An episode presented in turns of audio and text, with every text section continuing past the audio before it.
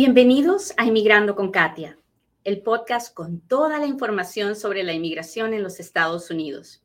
Yo soy Katia Quiroz, abogada de inmigración. Bienvenidos a Inmigrando con Katia. Hoy hablaremos de una pregunta que la mayoría de inmigrantes se hace. ¿Quién puede ser deportado? ¿El que está indocumentado? ¿El que comete un delito? El que es detenido en la frontera o el que es detenido aquí en los Estados Unidos, ¿puede un residente ser deportado? Bueno, de eso hablamos hoy. Es un tema fuerte, así que agárrese y no se vaya, porque estamos a punto de empezar. Bienvenidos a otro Inmigrando con Katia.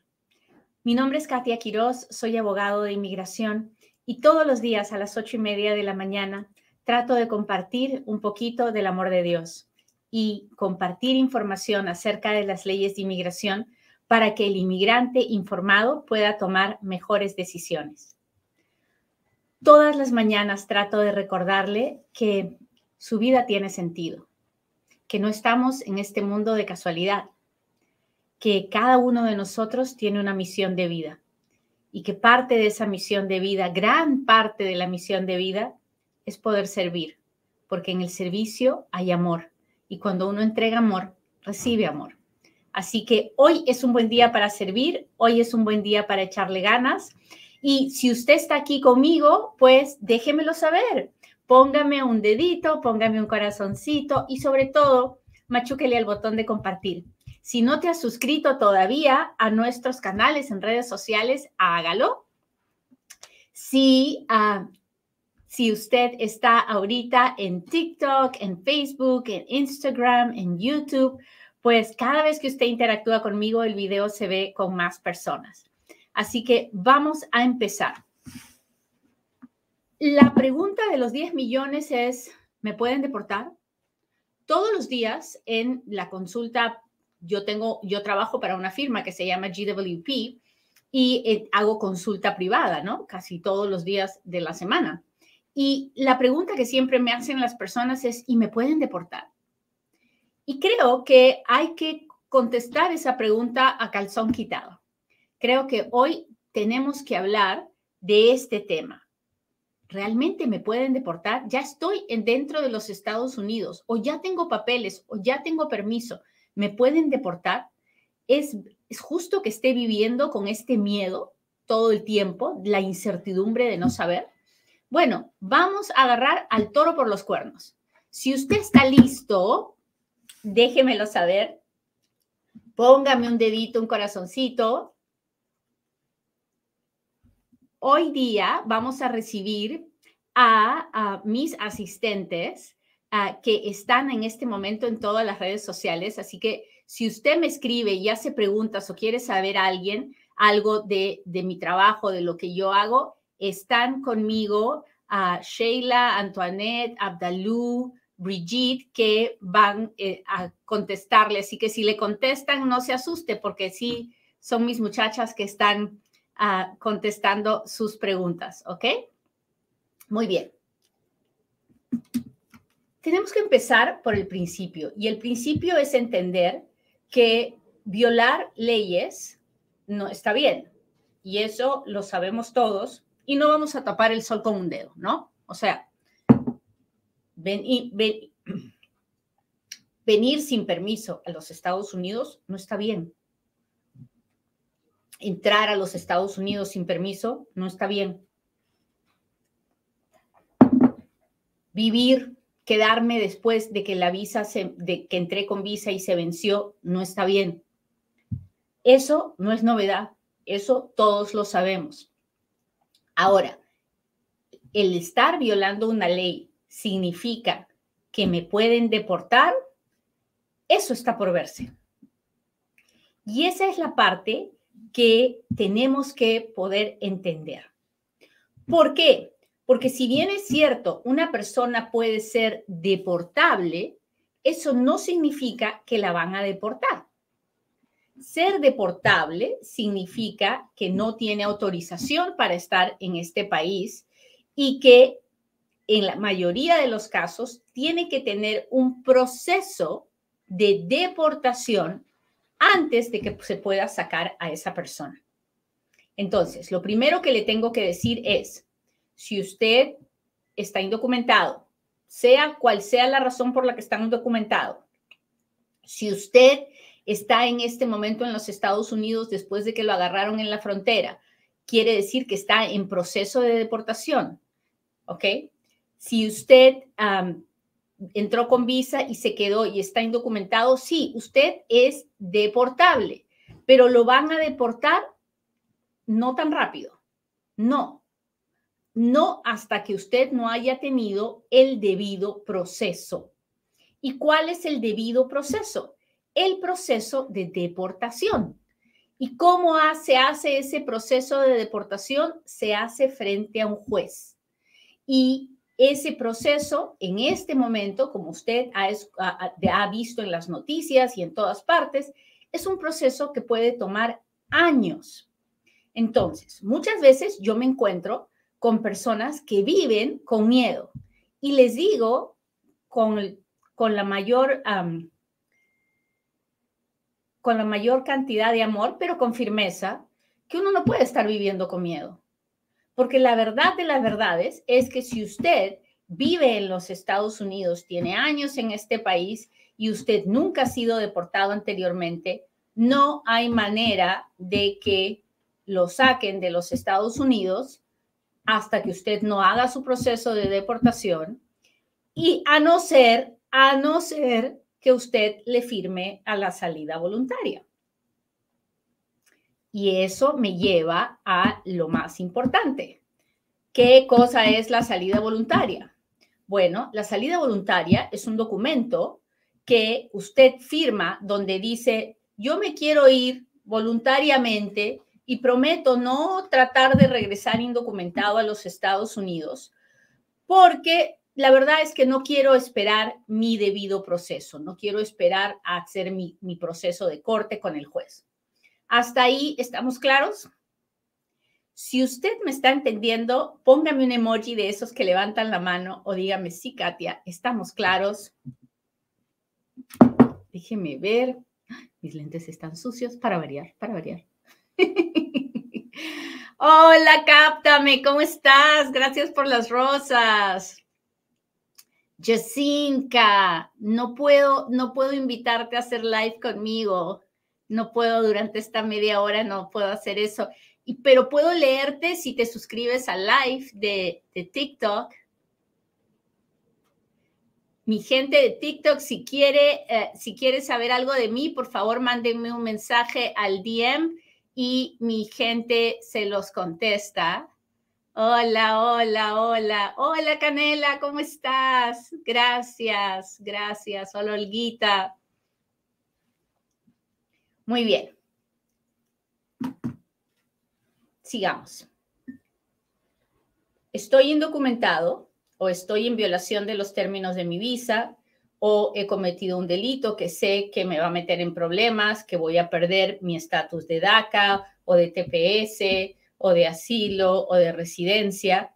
Eso quiere decir que soy deportable, pero no quiere decir que me pueden sacar así nomás.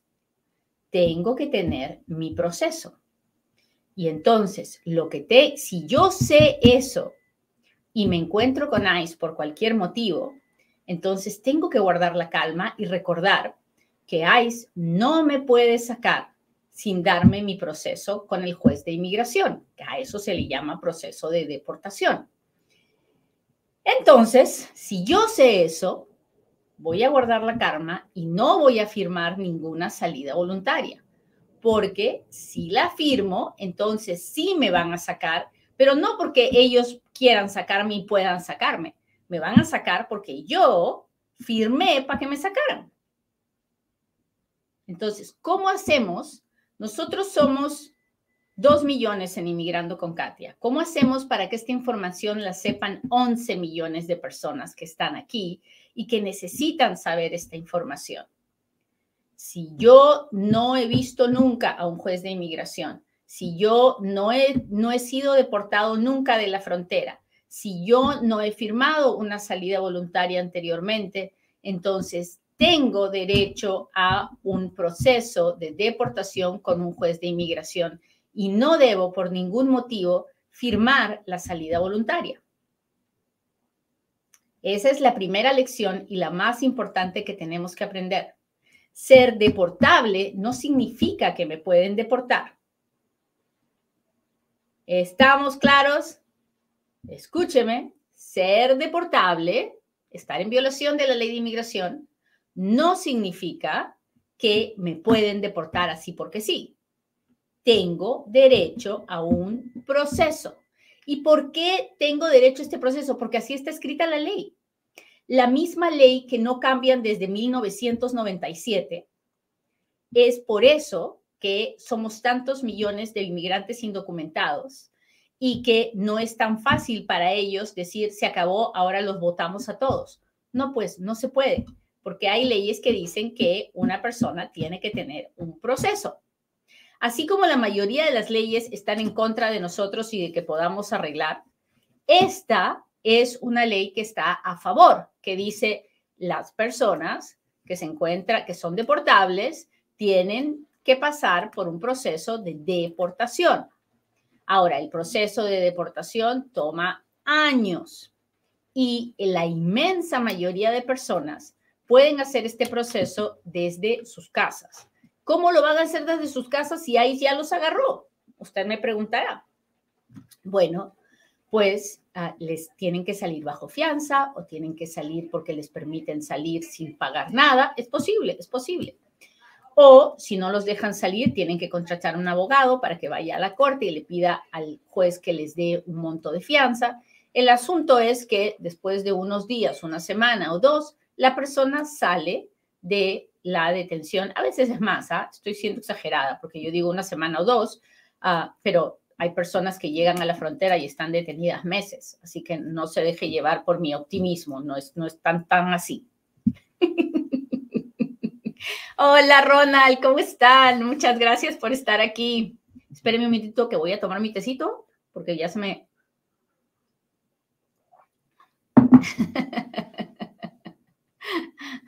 Muchas gracias. Listo. Entonces, las personas que están dentro de los Estados Unidos tienen derecho a este debido proceso. Ahora, ¿qué pasa con el que no está dentro de los Estados Unidos, pero que está tratando de entrar? Estas miles de miles de personas que llegan a la frontera y dicen, quiero pedir asilo. Estas personas están siendo detenidas. Otras se les permite pasar, pero no les están dando un permiso para entrar ni para vivir en los Estados Unidos. Están entrando solamente para hacer este proceso de deportación. Son personas que no han logrado entrar, están en un limbo donde están dentro de Estados Unidos, pero no han sido admitidas. Están aquí solamente para hacer el proceso de deportación. Muy bien. Y hay otras que van a ser detenidas y que nunca van a poner un pie en los Estados Unidos, porque dentro del centro de detención se les va a dar ese proceso, el debido proceso, se les va a hacer la entrevista con el juez de inmigración y si el juez decide que no les va a dar el asilo, pues entonces van a ser retornadas a sus países de origen o a cualquier otro país que los acepte. Entonces, ¿Las deportaron porque quisieron? No, las deportaron después de que les dieron ese proceso. ¿Por qué todavía siguen haciendo eso? Porque todavía el Congreso no ha encontrado la forma de cancelar esas leyes, salirse de los acuerdos y los tratados, pero están buscando la forma. En algún momento en el futuro ya no va a ser posible pedir asilo, es lo más probable. Pero mientras es posible, las personas están recibiendo un proceso. Y si bien es cierto, son deportables porque llegaron a la frontera sin un permiso, sin una visa, no las pueden sacar así nomás. Tienen que darles el proceso. Entonces, ¿quién es deportado? Es deportado el que firma la salida voluntaria. Es deportado el que pasa por un proceso y, ah, y le niegan es deportado el que le dieron le dieron derecho a un proceso y no se presentó. Si usted no se presenta a una corte de inmigración, ese día el juez le da una orden de deportación en ausencia y usted se perdió la oportunidad de luchar su caso porque no se presentó. Y en ese momento tiene una orden de deportación. Si luego se encuentra con ICE, ya no tiene derecho a otro proceso, es uno por persona. Y esas personas ya no pueden hacer nada, solamente esperar que las retornen a su país. ¿Hasta ahí estamos claros?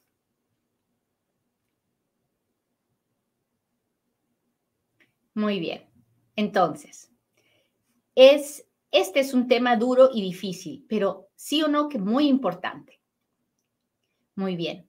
Como es un tema muy importante, debemos de compartirlo, de compartir la información, de que, esta información pueda llegar a todos. Si usted quiere saber más de estos temas de inmigración, entre a inmigrandoconkatia.com. Si usted quiere hacer un trámite de inmigración y quiere hacerlo con la tranquilidad de que está bien hecho, de que, de que las cosas, de que quien lo hace sabe lo que está haciendo, busque un buen abogado. Busque un buen abogado, alguien que tenga experiencia, que sepa de qué se trata este asunto. Síganos en las redes sociales. De esa forma nos aseguramos de que estamos aprendiendo y para que a la hora que contratemos un abogado entendamos de lo que el abogado nos está hablando. ¿Ok? Muy bien. Ahora sí, hágame sus preguntas porque ahora es cuando Katia responde.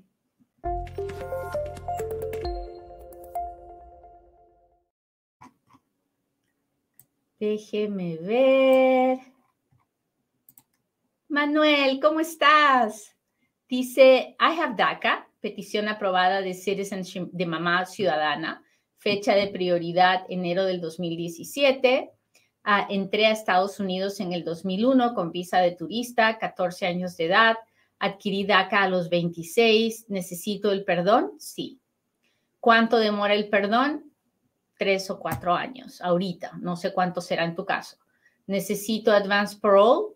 Ah, no, no necesitas advance parole. El asunto es que no puedes pedir la residencia dentro de los Estados Unidos porque no eres 245I. Así que, y esta petición de tu mami no es una petición de familiar inmediato, es una petición de, eh, del boletín de visas. Así que mi consejo es que ah, en el momento que el Centro Nacional de Visas te envíe la carta, que ya debe ser muy pronto, porque si ahorita estamos en enero del 2015 y tú eres de enero del 2017, generalmente cuando estamos a un año antes, es que el Centro Nacional de Visas nos notifica que ya podemos iniciar el caso y en ese momento tienes que hacer el perdón. So, asegúrate que el NBC tenga tu correo electrónico, tenga tu dirección. Cuando cuando llegue el momento de hacer el, de, iniciar el caso con el Centro Nacional de Visas, entonces ahí me buscas o buscas un abogado que te pueda hacer un buen perdón para que sea lo que sea que tenga que esperar, valga la pena la espera, para que después no, no, no, no me busques porque te negaron o, algo así. Mejor hacerlo bien desde la primera vez, ¿ok? Pero no te desesperes, espera tranquilo. Dios está en control. Hola, doctora. ¿Sabe usted si un posible cierre del gobierno afectaría el tiempo de tramitación del pasaporte americano?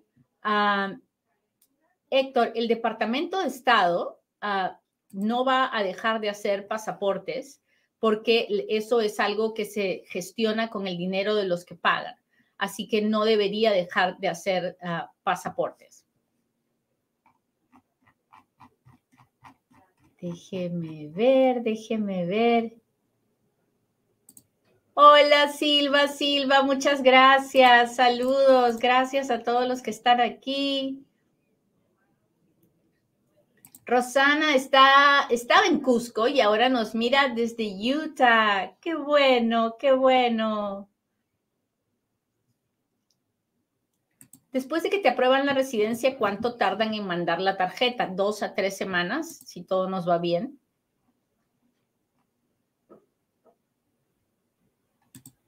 Acosta dice, ¿me puede regalar su número?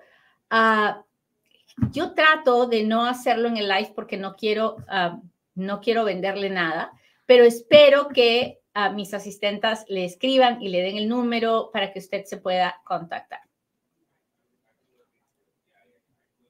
Hola, hola. Después de que piden el examen médico, ¿cuánto tiene inmigración para contestar? Porque tengo cinco meses que los envié. En realidad, por lo general son dos a tres meses. Después de 90 días es cuando yo empiezo a fastidiar. hable con su abogado y dígale que por favor se ponga en contacto con ellos. Abogada, apliqué para la visa U en el 2017. ¿Cuándo tendré mi visa? Espero en Dios que este año, porque ya yo ya tengo casos aprobados del el 16, 17, principios del 17. Muy bien, déjeme ver qué está pasando con mi gente de TikTok. Hola, hola.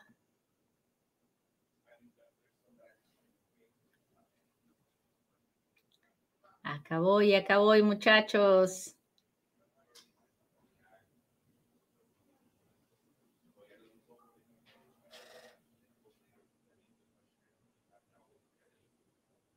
Aquí voy, aquí voy.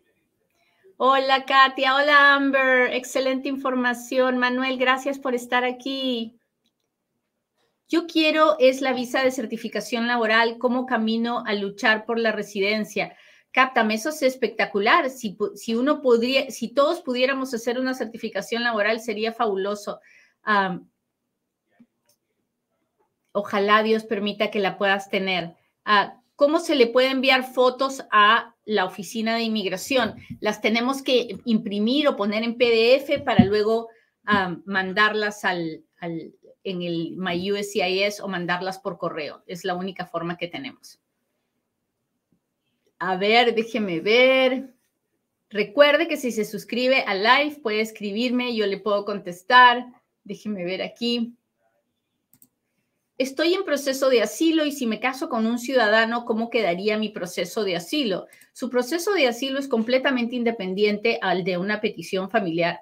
La mayoría de personas que entran indocumentadas y que no tienen parol, cuando se casan con el ciudadano americano, no pueden arreglar dentro de los Estados Unidos. Entonces, tienen que seguir y continuar con su proceso de asilo. Ah, pero si se los niegan van a recibir una orden de deportación. Entonces, es complicado. Yo espero que usted tenga un abogado y que el abogado le diga qué es lo que más le conviene. Todo depende de las, de las situaciones específicas de su caso.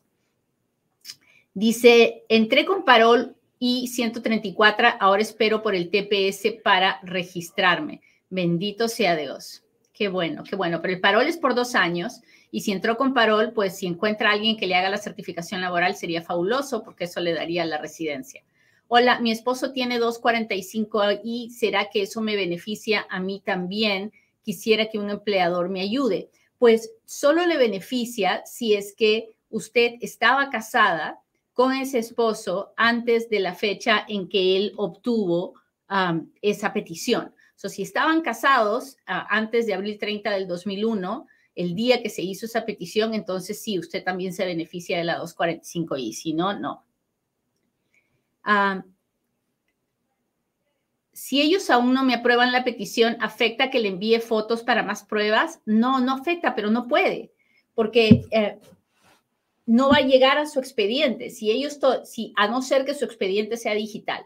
Si su expediente es digital, no sé si tal vez se puede eh, intentar, pero generalmente yo espero.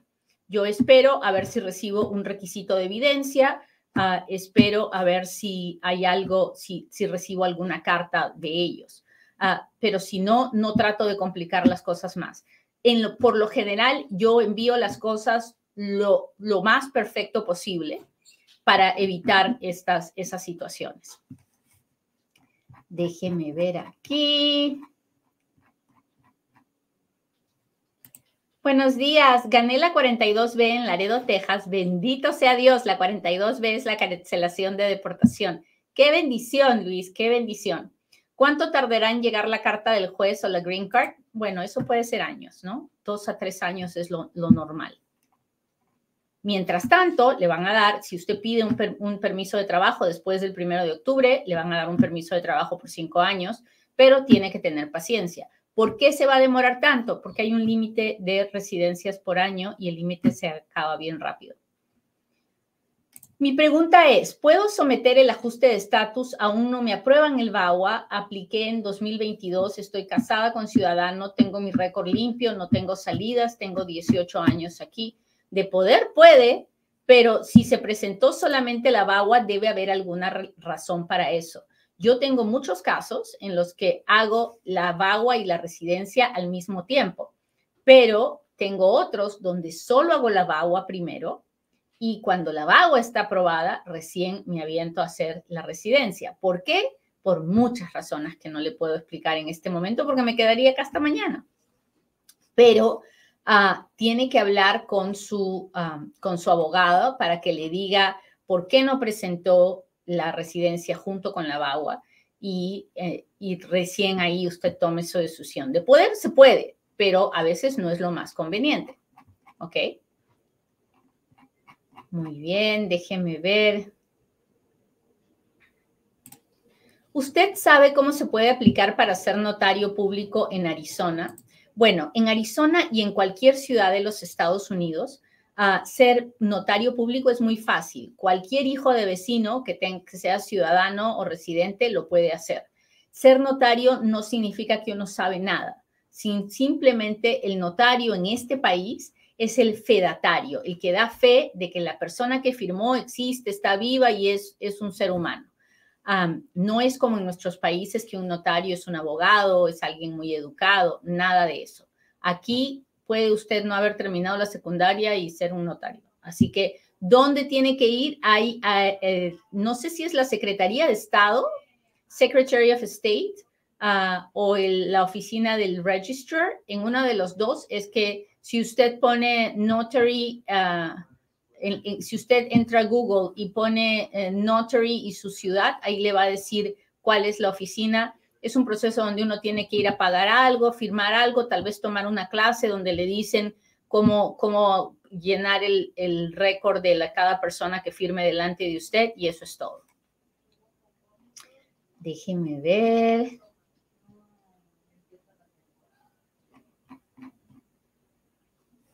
Mi gente, ¿cómo está?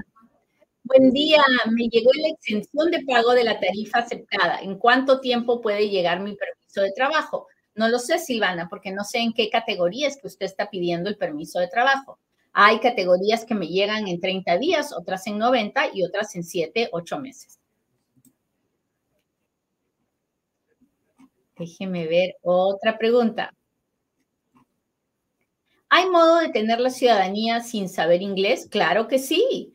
Cuando una persona tiene más de 50 años de edad y 20 de residencia, puede pedir la, el, el examen de ciudadanía en su idioma natal.